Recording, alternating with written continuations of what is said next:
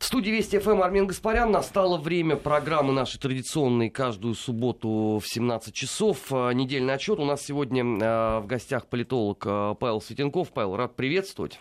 Добрый день. А, ну, начать предлагаю с события в Северной Корее. Запуск ракеты преодолела на расстояние 3700 километров срочное заседание Совета э, национальной безопасности в Южной Корее. Нету недостатка в заявлениях. Зачем КНДР обостряет? Ну, честно говоря, я всегда полагал, что э, политика КНДР находится в тесной связи с политикой Китая, а для Китая ситуация на Корейском полуострове это козырь в переговорах э, с США. То есть как только отношения США и КНР ухудшаются, обычно это бывает по всякого рода торговым вопросам, так сразу же э, возникает обострение вокруг Северной Кореи, то есть внезапно вдруг правителям Северной Кореи приходит на ум идея запускать ракеты, там, ну, обычно они летают на территории Японии, вот, э, выступать с угрозами. Да, недавно Ким Чен Ын выступил с угрозами в адрес Гуама, это уже действительно американская территория, это остров, на котором находится американская военная база крупная. То есть э, Северная Корея вдруг начинает вести себя агрессивно, хотя казалось бы, зачем и почему. Ну вот не покидает меня ощущение некой э, сюрреалистичности этой картины. Вот вроде по две недели назад все гудело медиапространство по этому поводу. И в Соединенных Штатах э, говорили о том, что они всерьез рассматривают возможность э, вооруженного удара для решения этой проблемы. И в КНДР говорили, попробуйте только сунуться, э, дадим отпор, и еще соседям мало не покажется. Потом неделя вроде какой-то тишины.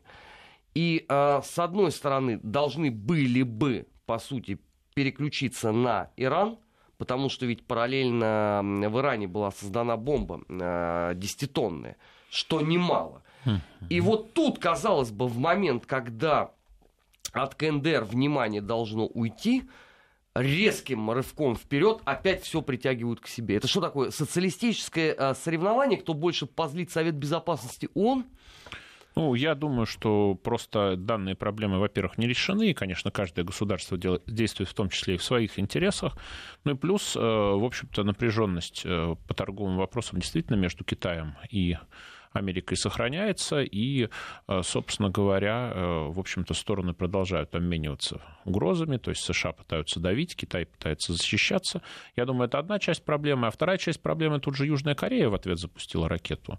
То есть неожиданно выясняется, что не только Северная Корея может куда-то запускать ракеты, чтобы они летали на территории Японии, но можно, например, там, условно, в какой-то момент Южной Кореи начать запускать ракеты, чтобы они летали на территории Китая. Ну, например, так, случайно, знаете, над Пекином. А откуда у Южной вот. Кореи вдруг э, образовались ракеты? Ну, образоваться они, скорее всего, могут э, с помощью американцев. Это гуманитарная помощь такая? Ну, вполне возможно. А что же Совет Безопасности э, ООН и всякие разные международные организации э, не выступают с резкой критикой э, военщины из Южной Кореи и с заявлениями о том, что таким образом э, нагнетается обстановка и без того не в самом простом регионе? Ну, в Совете Безопасности ООН сейчас э, настолько сложный расклад сил, что вряд ли можно добиться консенсуса. Впрочем, всегда было сложно добиться консенсуса. Я напомню, что Китай имеет там право вето, и Россия имеет право вето, а также США, Британия и Франция. Вот пять великих держав, которые у нас есть после э, Второй мировой войны. И сейчас понятно, что по тем вопросам, где сталкиваются интересы США и Китая, трудно принять совместные, э, э, трудно принять резолюцию Совета Безопасности ООН. То же самое по вопросам, где сталкиваются интересы США и России, ну и так далее. Поэтому Совет Безопасности в ситуации конфликта великих держав, которые в нем представлены на правах постоянных членов, он на самом деле мало что может сделать.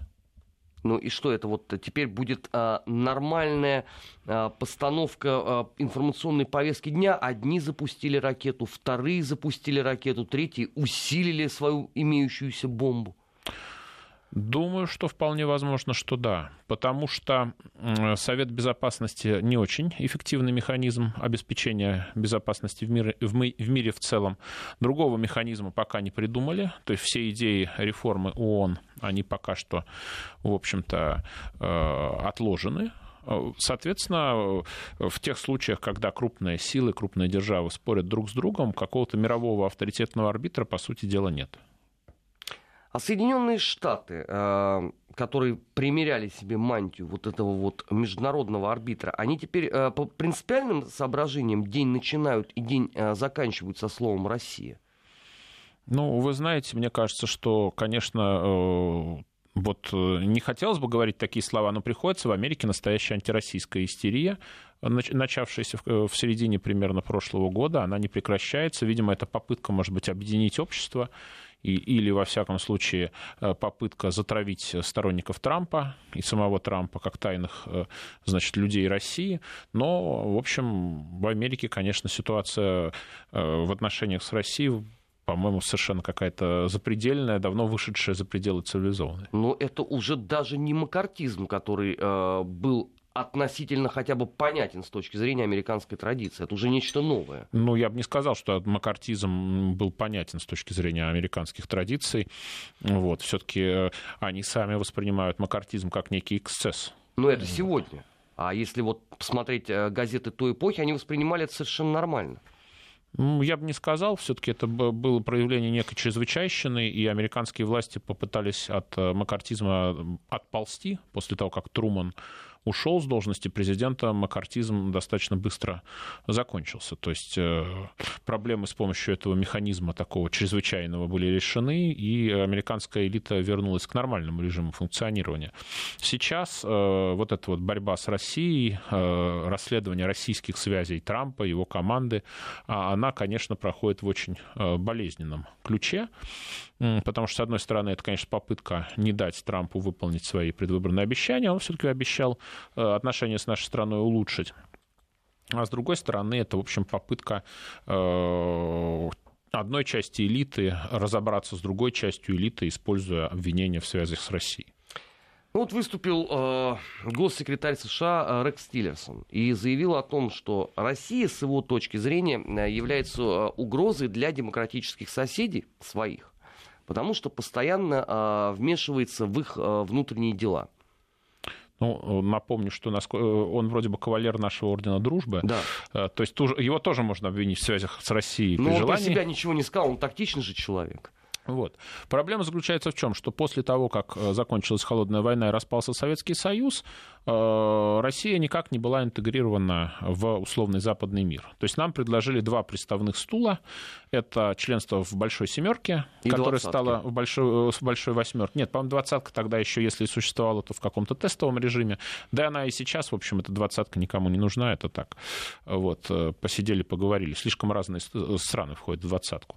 Большая восьмерка, ну вот, э, долго добивались членства в этой Большой Восьмерке. Ельцин сначала там присутствовал только на политических встречах, а на а не на экономических. Потом стали присутствовать и уже на экономических. Но э, вот эта большая семерка или большая восьмерка в тот момент, это же чисто совещательный орган. Это, как всегда подчеркивалось, неформальный клуб. И, э, как мы видим, например, Китай прекрасно обходится без членства в Большой Семерке, и э, это не делает его менее серьезным экономическим игроком э, в мире. Точно так же обходится без членства там, в Большой Семерке Индия, но она хотя беднее гораздо, конечно, но экономика у нее крупная. Поэтому это был один представной стул. Второй представной стул – это Совет Россия-НАТО, Э, который был предназначен решать кризисы в отношениях России и НАТО. Но, как мы помним, по российско-грузинской войне 2008 года, именно в ситуации конфликта, то есть в тот момент, когда этот совет и был нужен, Запад э, Совет России и НАТО заморозил. То есть выяснилось, что э, даже такой совещательный инструмент, как Совет России и НАТО, чисто дипломатический, тоже не работает. Э, Россия не получила ничего, Россия не получила э, права голоса в западных структурах, но при этом Запад счел, что он может распространять свое влияние сколь угодно близко к территории России, в том числе влияние не только экономическое и культурное, а военное. Да? Потому что одно дело, если там книжки-раскраски распространяют у ваших границ, а совсем другое, когда у ваших границ появляются танки. Вот сейчас, собственно говоря, говоря, в ходе дискуссии вокруг э, миротворцев в Донецке, ну, да, Соединенные Штаты еще. заявили, что а давайте на границу российско-украинскую введем миротворцев. То есть там встанут э, э, вооруженные силы кого там? Германии, Франции, не знаю. Нет, кого. а немцы отказались уже от ну, этой истории. Они сказали, что нам, нам, нам, нам хватило вполне себе истории с хорватами. Им вполне хватило, году. я думаю, им вполне хватило истории с 1941-45 года, годами. Нет, ну, официальная вот. версия, что вот за гибель немецких миротворцев в Хорватии тогда, в 95 году, никто, а, ответственность ответственности не понес, и никто так и не объяснил, за что погибли э, несчастные немецкие миротворцы. Ну, вполне понятно, за что, за германские интересы в этом регионе. А, проблема заключается в том, что в ситуации, когда Запад сохраняет за собой полную свободу рук, обкладывает нас своими военными базами, естественно, Россия в какой-то момент начинает реагировать, а, а Запад очень удивляется и говорит, а почему вы против вступления Грузии в НАТО? А почему вы против вступления Украины в НАТО? Что вас заставляет? Неужели вы против демократии? Но э, блок НАТО все-таки это военный блок, а не демократический блок. И это все-таки в первую очередь оборонный и военно-политический союз. А демократия там, конечно, присутствует, но совершенно в небольших дозах, да, как там перец в супе или что-то в этом духе.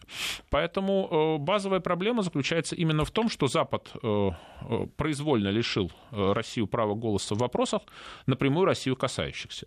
То есть на вас нацеливают пистолет и говорят, ну, уважаемый, это мирный пистолет, пули в нем сугубо демократического свойства, стрелять мы будем, может быть, и будем, да, но только... Но не по вам. Но, ну, либо не по вам, но, или если по вам, то во имя там мира, добра добра, справедливости. Это, конечно, прекрасная демагогия, да, но, грубо говоря, э, военные в любой стране от э, подобной политики, они встанут на дыбы.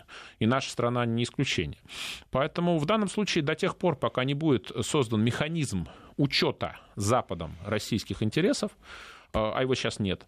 Э, собственно, кризис в отношениях России и Запада будет продолжаться. Можно там уступить все, можно там э, вот в качестве фантазии, там, я не знаю, пойти на уступки по Донецку, там, я не знаю, там, там как требую пойти на уступки Порошенко, там, вернуть Крым. Все, все равно проблема никуда не исчезнет. Будут там в Крыму американские корабли стоять, окей.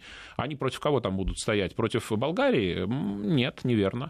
Вот, они будут стоять там против нас, понимаете, то есть подобная ситуация, естественно, руководством ни одной стороны не будет терпима. Ну хорошо, а компромиссное какое-то э, среднее решение там можно найти э, между Россией и Западом? Потому что если одна страна категорически не желает даже слушать, что ей говорят, я имею в виду ну, Запад. В свое время Запад э, говорил о том, что у вас нет права вето в вопросах расширения НАТО.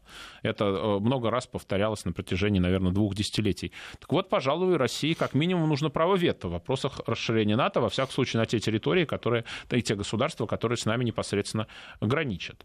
Ну, хотя у нас есть соседи, члены НАТО, Прибалтика, например, вот, но бывшие советские республики это неприемлемо, ну, потому что Прибалтика все-таки небольшие страны, там по договоренности э, э, не размещаются, во всяком случае, пока значительные военные контингенты и тому подобное.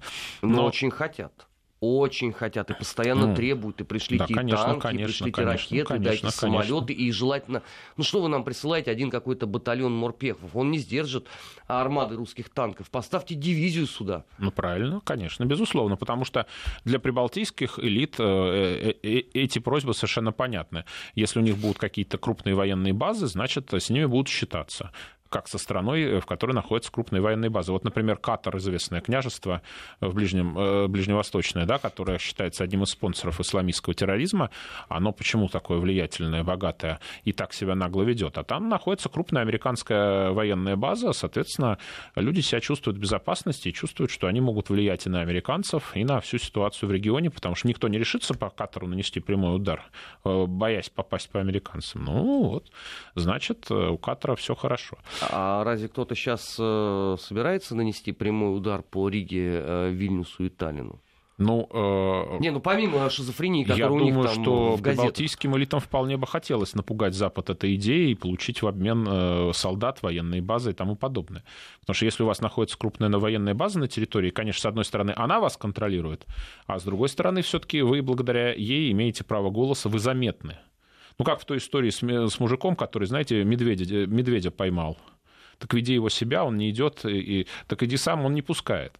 Да, то есть тут э, э, появление военной базы на территории небольшого государства, оно, с одной стороны, конечно, очень сильно влияет на это государство, но, с другой стороны, дает руководству этого государства аргументы при разговоре с большой державой. Что, собственно, я и хотел сказать примером про Катар.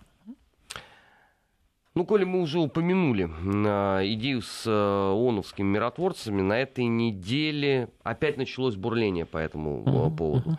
Сначала э, категорически Западу почему-то не понравилась э, заинтересованность Меркель в том, чтобы план, предложенный Путиным и внесенный в ООН, был реализован. Особенно не понравилось, что Меркель, оказывается, выдала там еще какие-то свои рекомендации, которые российская сторона учла при подготовке финальной эм, версии этого документа.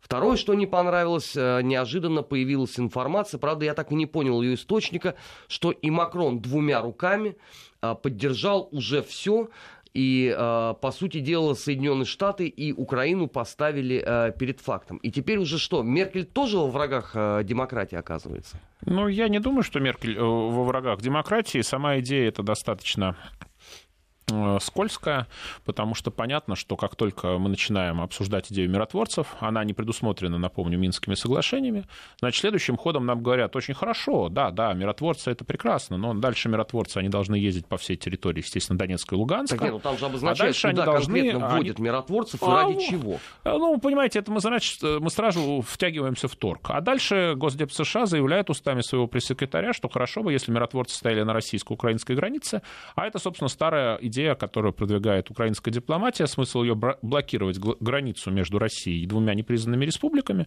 после чего, естественно, э, Донецк и Луганск будут уничтожены просто военным путем. Это особо никогда не скрывалось. А, соответственно, ну, Россия ввязалась в торг, э, где хорошего решения, э, кажется, нет, потому что даже если считать, что миротворцы встанут между сторонами, то есть разделят украинские ну, войска. Что значит, даже если считать, они ну, там, там должны стоять если будет, согласно так, подождите, подождите, если будет такая резолюция, резолюции же нет да, пока что, да? Пока нет. Вот поэтому я говорю даже. Так вот, даже если считать, что вот э, приме, будет принята российская точка зрения, которая была м, продемонстрирована изначально, то есть предложение, чтобы миротворцы разделили воюющие стороны, то есть ополченцев, э, войска Донецкая и Луганская и украинские войска, то, знаете, добросовестность миротворцев разная бывает. Э, бывали случаи, когда эти миротворцы расступались, пропуская там соответствующие силы э, в сторону противника. Не, То есть теперь тогда это ООН должно, наверное, контролировать. Ну, понимаете, ООН же не обладает собственными войсками. Для того, чтобы там появились миротворцы, нужно, чтобы какая-то страна, какое-то государство согласилось их туда направить. Э, Еще, да, то есть даже если будет принята резолюция, отдельный вопрос будет, э, что это будут за войска. Потому что вряд ли Украина согласится на то, чтобы, эти были, чтобы это были российские войска. А, соответственно, возникает вопрос, а чьи? Американские, но, простите, они будут, скорее всего, весьма дружественны Украине. А, европейские, ну, опять-таки, они, скорее всего, будут дружественны Украине, и, в общем-то, это будет напоминать времена Второй мировой войны, ну, то есть оккупацию куска территории Украины и так далее. Тогда чьи? Понимаете, Пакистан вряд ли пришлет своих миротворцев, там, хотя, хотя бывают пакистанские миротворцы, а, там китайские, китайцы на границе на Украине. Ну, не знаю, Китай, наверное, будет польщен таким предложением, но тоже слишком далеко от интересов Китая. То есть еще вопрос, а кто пошлет миротворцев? Потому что э, ООН может только у кого-то одолжить этих военных, э, своих военных, насколько я понимаю, у ООН нету. Так что это, и это тоже отдельный очень большой вопрос, потому что э, где взять этих миротворцев, и будут ли эти миротворцы честными миротворцами? Нейтральными миротворцами, либо они будут, извините, мухлевать в какую-то сторону, и в текущих международных условиях это скорее будет страна украинская. Понимаете, нам там не нужны такие миротворцы, которые э, будут подыгрывать Украине. Ну хорошо, а тогда что остается из миротворческого контингента? Только миротворцы ОДКБ, которые имеют мандат на эту деятельность? Ну, миротворцы, речь э, идет все-таки о резолюции Совбеза ООН, э, и я сомневаюсь, что Украина опять-таки согласится на то, чтобы там были войска ОДКБ. То есть э, фактически ведь ОДКБ — это альянс России и наших союзников. Да? Поэтому, допустим, ну, вряд ли туда можно вести казахстанские войска или белорусские. Да и то я бы сомневался, на чьей они будут стороне, э, с учетом того, что, в общем-то, э, по-моему, ни одна из стран наших союзников так и не признала, э, например, вступление Крыма в состав России. Поэтому даже в, такой, в таких относительно благоприятных вариантах нет уверенности, что эти миротворцы будут, ну, хотя бы нейтральны. То есть тут, честно говоря, Россия ввязывается в торг, в котором, ну, не знаю, не, не виден выигрыш, а Меркель, э, ее политика совершенно понятна, у нее через неделю выборы, и, э, собственно, этот фактор, э, в частности, работает на ее международный авторитет, на ее возможности для переизбрания на пост канцлера, которые и так очень велики. Я, правда, не знаю, зачем нам подыгрывать госпоже канцлеру, которая сейчас переизберется, видимо, на четвертый срок, если все будет хорошо. Но ведь есть еще, например, э, фактор американской политики. Бывший госсекретарь США Джон Керри, э, комментируя возможность введения миротворцев на Донбасс, ООНовских, однозначно сказал, это ловушка России. Они придумали какую-то схему, которую мы еще пока не до конца э, понимаем. Ну, понимаете, это, во-первых, отставной госсекретарь, он был госсекретарем в президентство Обамы. Во-вторых, ну, надеяться, что на то, что есть какой-то невероятно хитрый план. Ну, на Западе действительно считают, что Россия э, э, славится своей достаточно изощренной дипломатией. Но, честно говоря, пока что вот этой изощренности, этого тайного плана, который все, все проблемы решит, э, здесь не видно потому что, ну, повторюсь, э, миротворчество э, — это проблема прежде всего, э, из кого будет состоять этот миротворческий корпус и насколько он будет честно разделять враждующие стороны если миротворцы вдруг э, окажутся тайными друзьями одной из сторон, как зачастую бывает, как какие-нибудь миссии ОБСЕ оказываются неожиданно на стороне той же самой Украины, или там шпионят для нее. Ну, кстати, эти миротворцы должны в том числе охранять миссию ОБСЕ, чтобы ну, им перестали вот. взрывать э, автотранспорт. Не ну вот, э, понимаете, ведь э, такие миротворческие миссии или наблюдательные миссии, они еще могут пошпионить в чью-нибудь, значит, пользу и тому подобное. То есть, понимаете, где найти миротворцев, которые будут действительно выполнять, добросовестно выполнять свои обязанности. Плюс э, введение миротворцев — это постановка под вопрос э, Минских соглашений. Сейчас все равно никто не выполняет, правда, вот, но формально все стороны клянутся, что только, только этого и хотят. Ну почему? Миссия ООН, если она будет введена на линию разграничения, это, по сути дела, начало выполнения первого пункта Минских соглашений, отвод тяжелого вооружения из э, зоны конфликта. Но проблема в том, что все-таки э, Минские соглашения не предусматривали э, ООНовских миротворцев, и сам формат Минских соглашений, обращаю внимание, он, как бы сказать, вне ООНовский. То есть Ан... Э, Германия, Франция, Россия и Украина Э, договорились об этом без участия ООН, без участия Соединенных Штатов. Ну, тех приглашали, они сами отказались последний раз месяц назад, это, кстати, Да, было. потому что Соединенные Штаты не хотят в данной ситуации брать на себя никаких обязательств, даже таких достаточно эфемерных, которые есть в рамках Минских соглашений, они предпочитают влиять из-за кулис, что для них очень, конечно, удобно. Но так долго же не может это э, происходить. Это не может бесконечные года ну, занимать. Почему? Конфликт... Никто ничего делать не хочет, но при этом люди продолжают гибнуть. Ну почему? Конфликт между Индией и, Укра... Э, Индией, чуть не сказал, и Украиной, Индией и Пакистаном продолжается с, э, по-моему, конца 40-х годов, э, то есть уже сколько уже больше 60 лет, и ничего. Э, и изра- израильско-палестинский конфликт э, продолжается тоже сопоставимое время. То есть, к сожалению, такие конфликты, они могут длиться очень много десятилетий, и говорить, ну что же делать, надо решать, гибнут люди. Ну вот замороженный конфликт, люди гибнут, а конфликт сам не прекращается. Политолог э, Павел Светенков сегодня у нас э, в недельном отчете. Сейчас мы традиционно уходим на новости. После этого продолжим программу. Недельный отчет. Подводим итоги. Анализируем главные события.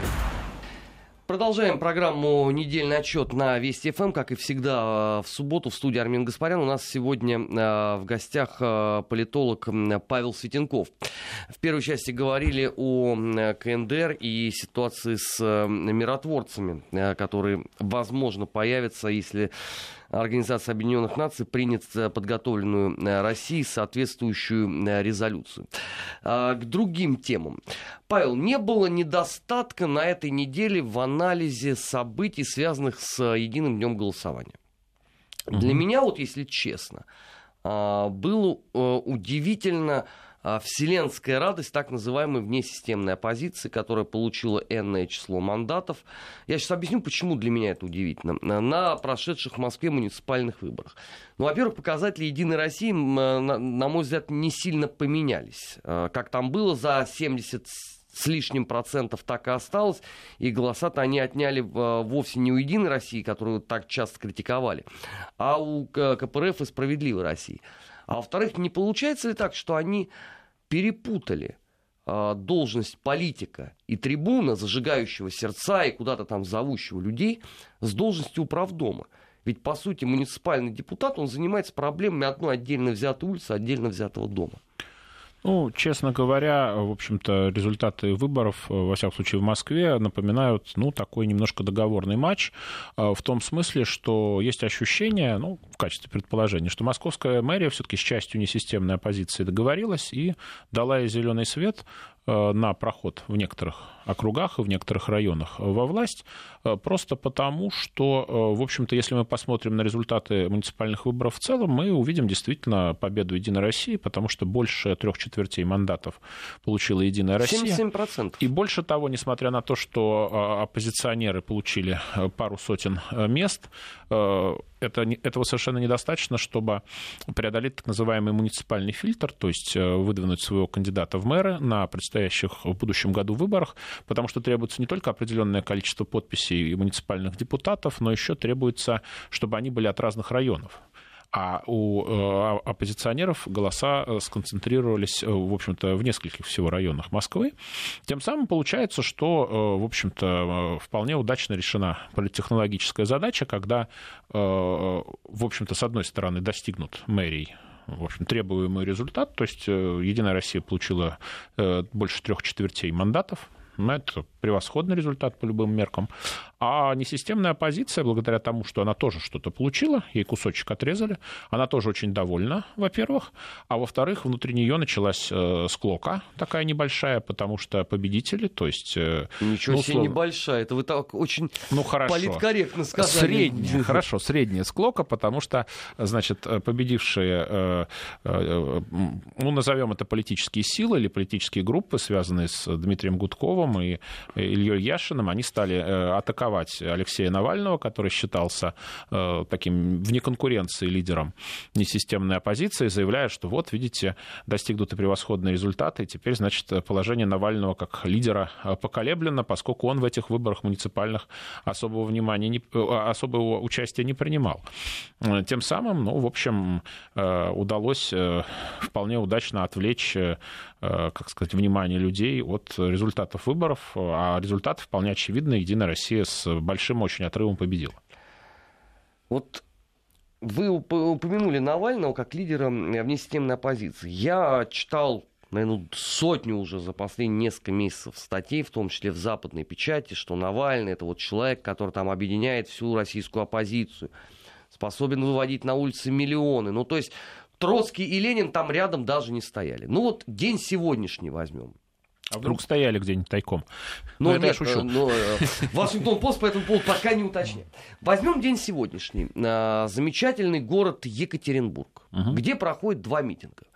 Один э, митинг э, обманутых дольщиков, куда выходит губернатор области, и на этом митинге присутствует пять с половиной тысяч человек. Ну, может быть, цифра не самая там шокирующая воображение, потому что мы с вами помним и стотысячные митинги, которые э, были в Москве, например. С другой стороны, там же Навальный, который едва-едва смог собрать 2000 человек. Это что, вот и есть те самые миллионы, о которых нам так рассказывают? Ну, раз на раз не приходится, но, в принципе, для российских регионов, где политическая активность достаточно низкая, ну, во всяком случае, в стандартной ситуации, это вполне себе результат. А, вот. То есть э, обычно, если мы посмотрим на митинги, ну, последних, скажем так, 7 лет, то есть крупные митинги удавалось собирать только в Москве и, пожалуй, в Санкт-Петербурге. Вот. А в остальных городах обычно народ-то собиралось не очень много, поэтому 2000 в Екатеринбурге, я думаю, это вполне серьезный результат. Для города-миллионника? Для, для на, человека, для нашего который уровня позиционирует себя как федеральный политик? Для нашего уровня оппозиционной политической активности, да, вполне себе. То есть это значит, что просто собрался актив, понимаете? Вот. А насколько вот этот актив э, еще имеет право голосовать? Я имею в виду с точки зрения возраста. Ведь ну, это же тоже нет? немаловажно. Я не очень понимаю. Вполне себе, скорее всего, имеет право голосовать. В чем? Нет, про- просто э, деятели внесистемной оппозиции все время говорят о том, что наш избиратель молод и любит показывать кадры, где действительно стоит вполне себе молодой избиратель, зачастую не достиг 16-летнего возраста. Но он достигнет 16-летнего возраста. Знаете, как есть старая шутка, что молодость — это недостаток или порог, который достаточно быстро проходит. Так что как раз в данном случае это задел... Если это даже действительно так, то это задел на будущее. Я с этим согласен, но есть ведь и другая поговорка, что кто из нас в 14 лет не был революционером, а потом к 30 годам не станет законченным консерватором. Ой, это какая-то очень печальная поговорка. Я, конечно, ее знаю, что, там, что кто в юности не был радикалом, там у того нет сердца, там кто, кто в старости или в пожилом возрасте не стал консерватором, у того нет ума.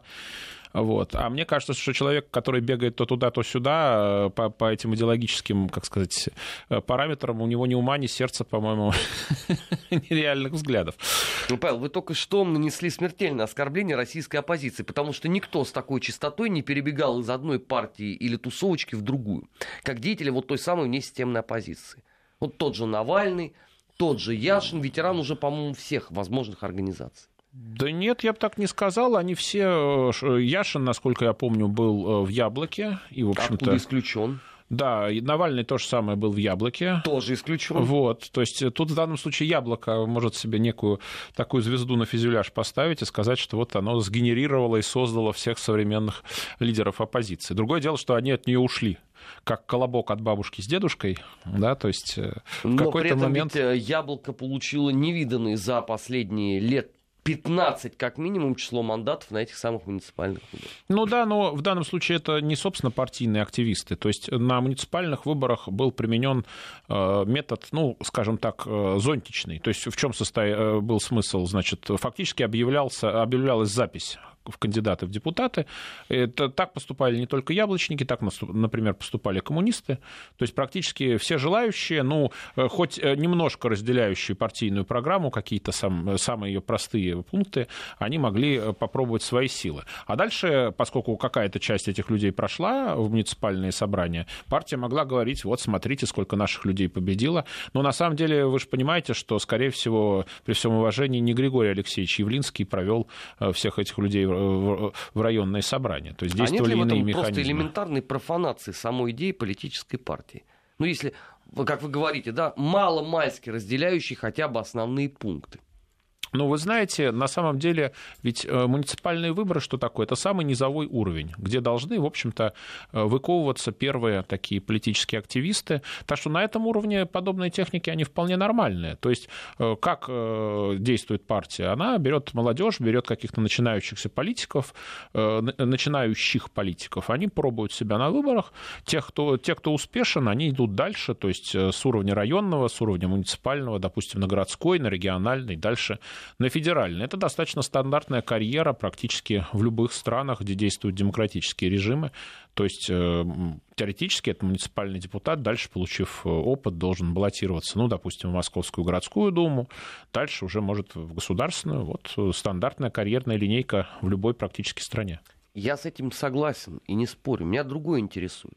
Почему, если выяснилось, что весь этот паводок внесистемных оппозиционеров – готов жизни не пожалеть ради зеленых насаждений, э, контроля за капремонтом э, жилищного фонда и работы лифтов, почему до этого на протяжении 10 лет как минимум никого из них эта ситуация не волновала в принципе. А потому что она сейчас э, заволновала по банальной причине. Москва э, снова становится, как и в поз... при позднем Лужкове, местом не очень пригодным для жизни, потому что бесконечный ремонт, э, бесконечная плитка, бесконечная пробка. И, естественно, люди, которых там пару лет назад еще все устраивало, они начинают напрягаться, потому что когда вы не можете пройти или проехать по Москве, не попав э, э, в какой-то очередной ремонт, э, вас это начинает раздражать. Ну и в конце, или когда вырубают там какие-нибудь скверы и начинают строить на их месте 25-этажные дома, это не может не раздражать, не удивлять и так далее. У меня, грубо говоря, под окнами вместо пятиэтажек намерены построить, видимо, 25-этажные дома. Это, естественно, тоже меня должно немножко беспокоить, и понятно, что люди идут в активизм. Это вы имеете в виду в рамках программы реновации? Да, конечно, конечно. Павел, а чем вас э, так огорчают 25-этажные дома? Ну как, э, Гарлем, дикая скученность, отсутствие э, нормальной инфраструктуры, э, невозможность поставить машину в, моск- в московских дворах. Вы выйдете, посмотрите на московские дома. Это вполне реальные претензии к московской власти, именно к власти. Да нет, ну я сам живу в обычном ну, московском вот, доме, просто вот. меня несколько так удивило сравнение именно с Гарлемом. Ну, э, кто-то делает комплименты, говорит, что это Гонконг или Сингапур, то есть сверхразвитые города Юго-Восточной Азии, но речь идет о том, что на маленьком э, пятачке, на маленьком пространстве строятся огромные многоэтажные дома, и есть огромная скученность. Вот это проблема. А, программа «Недельный отчет» у нас сегодня в гостях политолог Павел Светенков. Сейчас уходим на погоду, после этого продолжим. Недельный отчет. Подводим итоги. Анализируем главные события. Недельный отчет традиционно по субботам в это время в эфире Вести ФМ. Армин Гаспарян и политолог Павел Светенков. Павел, с наш смс-порталь пришло вот не безинтересное, на мой взгляд, сообщение. Уважаемый ведущий, оппозиция напал на Навального, потому что до того, как его не расчехлил Анатолий Шари, в нем был потенциал политика, он мог вводить людей на улицы. Теперь, знаешь, Анатолий его уничтожил, и с ним а, не с чем считаться. У меня с этой точки зрения вопрос, а что же это за потенциал политика, который можно а, уничтожить посредством а, пяти или шести видеоблогов Анатолия Шария, сделанных, безусловно, талантливо, но это что такая новая фаза политики?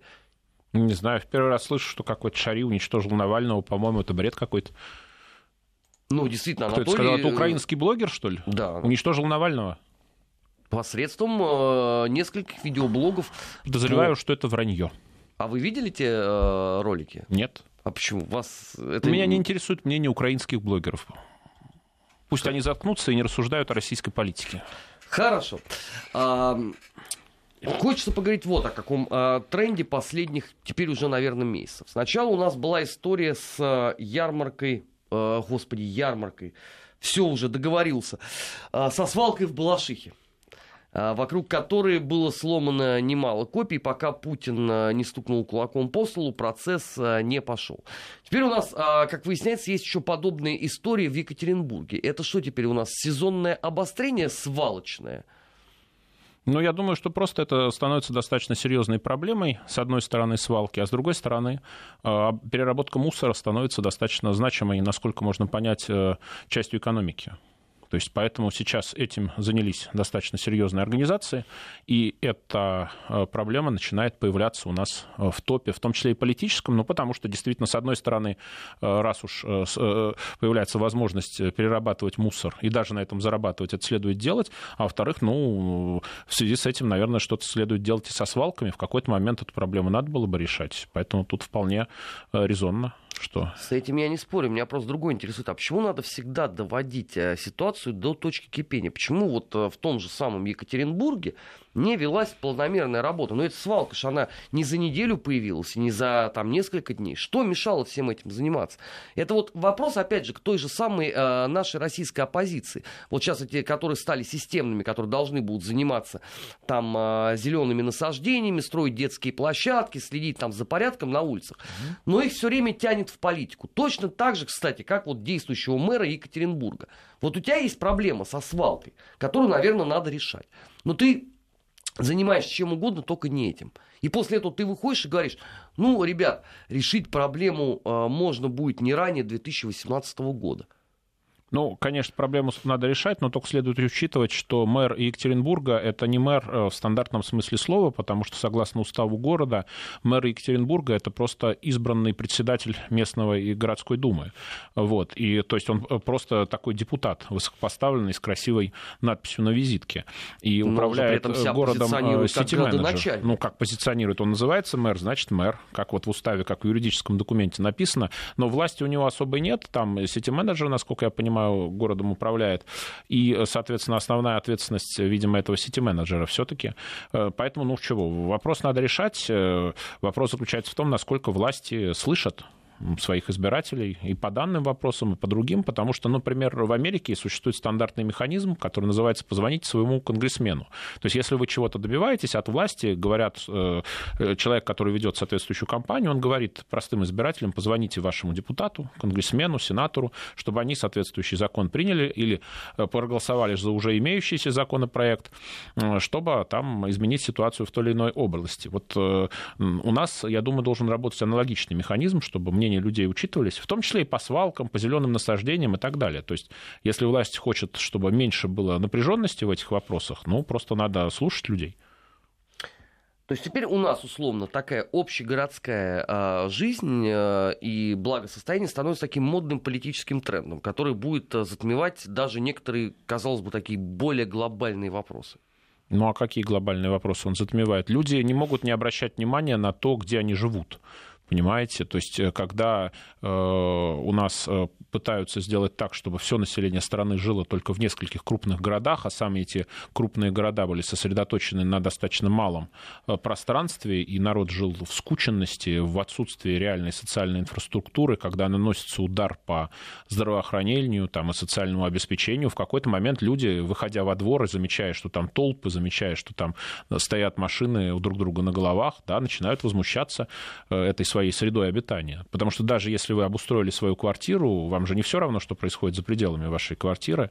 Вот. Соответственно, ситуация, когда у нас тут такой индийский или китайский город, где на улицах э, дикие толпы, да, еще машины, еще э, пробки и так далее, естественно, вызывает э, обеспокоенность. Я был в свое время в Токио, да, это крупный город, крупная агломерация, там нет никаких пробок, например.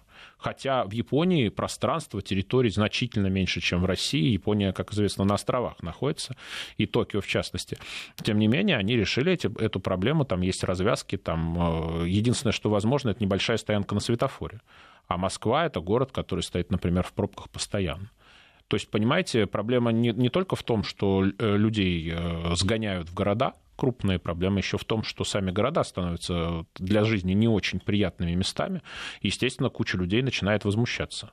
То есть человек приобрел квартиру в Москве, выходит, а перед ним с одной стороны 125 этажей небоскреб, с другой стороны там э, негде поставить машину там, э, и так далее. То есть, э, естественно, начинается возмущение даже не политическое, а просто вот средой обитания. Я с этим согласен. Меня вот единственное, что несколько э, напрягает, что это ведь проблема тоже не вчера появилась. Да? Она копилась, ну, наверное, несколько десятков лет. Ну, в том числе с пробками, которые у нас э, в Москве случаются. Но она никогда не становилась субъектом политики. А вот в нынешнем году именно это и происходит почему-то. Ну, потому что в какой-то момент терпение начинает лопаться, вот и все. То есть э, в этом году просто в Москве объявили эпоху большого ремонта и огромной реконструкции, например, вот в нашем городе. И, соответственно, плюс реновация, которую, которой думали всех облагодетельствовать и которая вызвала очень большое напряжение. Э, даже в СМИ начали называть этих людей, которых подвергаются реновации, переселенцами. Согласитесь, это слово из лексикона каких-то беженцев, да, каких-то э, войн. Ну, их, слава богу, не назвали вынужденными переселенцами. Да, а это, ну, согласитесь, это понятие, э, когда в Советском Союзе люди, людей переселяли в новые дома, они как назывались? Новоселы. И, в общем-то, в Советском Союзе, я просто помню, ребенком я застал, да, это считалось переезд в новый дом позитивной вещью, ну, потому что, как правило, люди Важным улучшали. в жизни да, это конечно, считалось. люди улучшали, как правило, жилищные условия, ну, во всяком случае, в поздний период Советского Союза. А сейчас это все называется переселенцами, большое напряжение и так далее. То есть московские власти, пытаясь э, облагородить город, действуют не очень удачно, забывая, что тут еще и люди живут, э, вот, кроме урбанистов, понимаете, и, собственно говоря, говоря, это и вызывает вопросы. А не потому ли появился в медиапространстве э, термин вот эти вот переселенцы, что у нас зачастую всячески отходит от э, привычных стандартов там, советской эпохи, э, сразу говорят, что это все неправильно, это все было идеологизировано, не отвечало там потребностям и нуждам граждан страны, и берут просто яркие такие западные образцы, потому что переселенец вот в том понимании, в каком это сейчас заклад, это как раз американская модель. Да нет, вряд ли, э, вряд ли это американская модель. Вряд ли бы кто-то стал, во-первых, в Америке э, кого-то переселять из одного жилья в другое. Это достаточно... Э, это воспоминание о советской модели. Но в советском модели все-таки существовало представление о том, что надо консультироваться с людьми. И хотя советский режим был авторитарным, в общем-то, или даже тоталитарным с точки зрения политологии, тем не менее, там существовали механизмы обсуждения вопросов э, с людьми. Я очень люблю приводить этот пример. Э, идут выборы в конце 40-х годов, значит, не помню, сталинский, что ли, округ Москвы.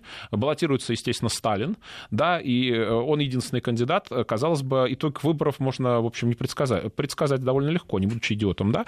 Но, тем не менее, проводятся митинги рабочих, проводятся, на них выступают, ну, правда, сам Сталин не выступает, но выступает Молотов, выступают тогдашние ключевые руководители. С одной стороны, да, понятно, что это э, механизм мобилизации просто поддержки в адрес тогдашнего вождя. Но, с другой стороны, это полноценная избирательная кампания. То есть коммунисты, даже в условиях, когда кандидат был всего один, они понимали, что нужно добиться от людей э, поддержки и предпринимали для этого некие, некие усилия.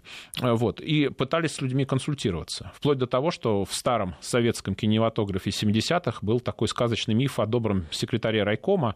Ну, то есть вот ходит человек, правду ищет, там не нашел правды, там не нашел правды. Ладно, пришел к секретарю райкома, и секретарь, конечно, решил все его проблемы. Это, ну, конечно, миф многие годы конструировался. Это, конечно, сказка, но, в общем-то, э, система пыталась во многих вопросах так действовать. А сейчас просто, ну, с людьми не консультируются, их ставят перед фактом. Сейчас мы вас облагодетельствуют и начинают облагодетельствовать, не спрашивая мнения человека, а хочет ли он быть облагодетельствован в такой форме. Но многие же именно к этому Это вызывает конфликты. Говоря Нет. о том, что советская модель неправильная, давайте будем жить как Западе. Там же никто никого не спрашивает. На Западе, извините, существует э, возможность э, этого благодетеля переизбрать, а у нас вот э, с этим иногда возникают некие проблемы. А надо просто на выборы чаще ходить, а не саботировать этот процесс. И ну, участвовать тогда в политической жизни. А если некоторые не ходят на них и при этом говорят о том, что выборы не могут в принципе ничего поменять, то я чувствую, что меня в чем-то обманывают. Это агитация, кстати, за несистемную оппозицию сейчас была. Почему это? Конечно, конечно. Как, ну, а раз, а как? как раз я все время говорю о том, что на выборы надо ходить, а вот та самая несистемная оппозиция говорит о том, что а выборы просто, бесполезны. Просто народ не верит, что что-то изменится в результате выборов. Это на самом деле большая политическая проблема. А, Павел, спасибо огромное. Спасибо Напоминаю, вам. что сегодня в гостях у программы «Недельный отчет» был а, политолог а, Павел Светенков. Нам предстоит третий час. Придет политолог, наш друг Алексей Мартынов. Будем подводить итоги недели, теперь уже на постсоветском пространстве, полюбившиеся многим программы бывшие. Сейчас идем на новости и возвращаемся.